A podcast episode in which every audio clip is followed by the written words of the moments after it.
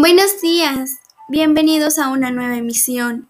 Mi nombre es Itzel Guadalupe Ramos García, estudio en la Universidad Benito Juárez y estoy cursando el segundo semestre de estomatología. Y hoy yo les hablaré de un tema muy pero muy interesante de fisiología, el cual es el gusto. Comencemos.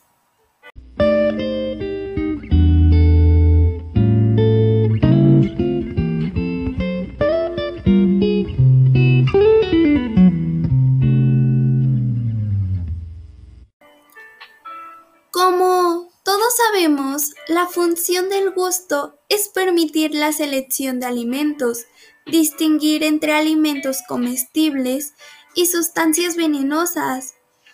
Por lo tanto, la fisiología del gusto es la parte de la fisiología que se encarga del estudio e investigación de los mecanismos mediante los cuales se recibe y se percibe el gusto de los alimentos y elementos que nos llevamos a la boca, parte del cuerpo donde se ubican sus receptores.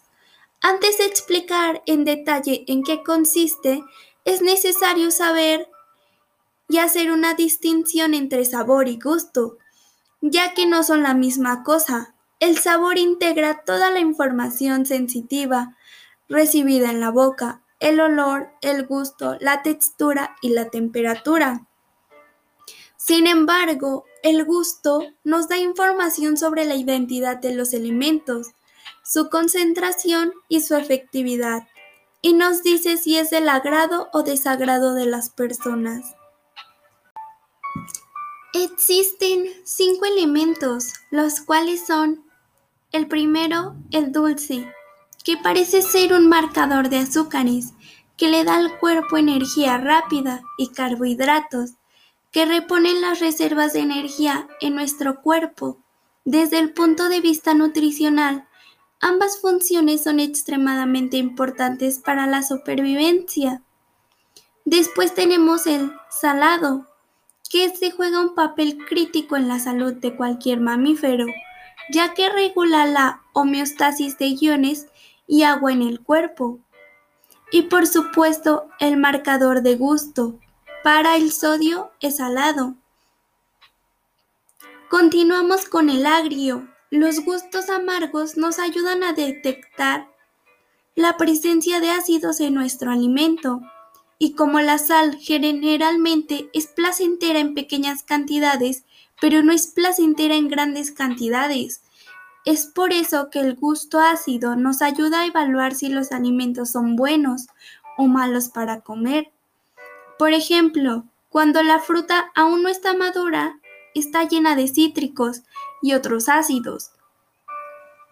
Y por lo tanto, el gusto es demasiado ácido, por lo que no lo comemos. Lo, lo mismo ocurre con el ácido láctico en la leche que aumenta su concentración cuando la leche envejece demasiado para el consumo. Después sigue el amargo.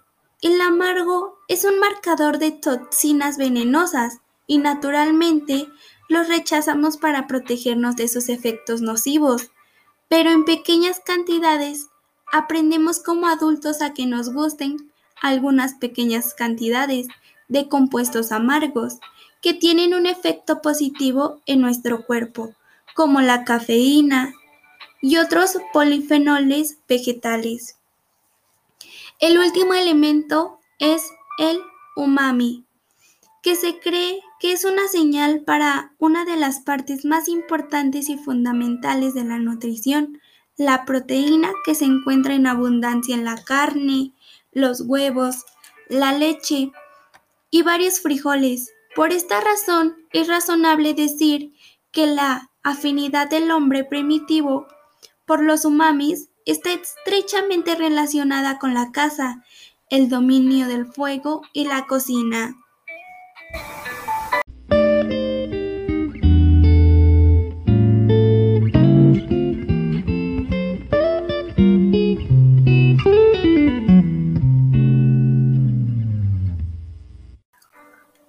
Como conclusión, puedo decir que el gusto nos da información sobre la identidad de los elementos, su concentración y su afectividad. Es decir, que el gusto nos ayuda a decir que si es de nuestro agrado lo que estamos comiendo o simplemente no lo es, o que si está salado, agrio, amargo o dulce. El gusto es muy importante. Bueno, eso fue todo por el día de hoy. Los esperamos en la próxima emisión. Hasta luego.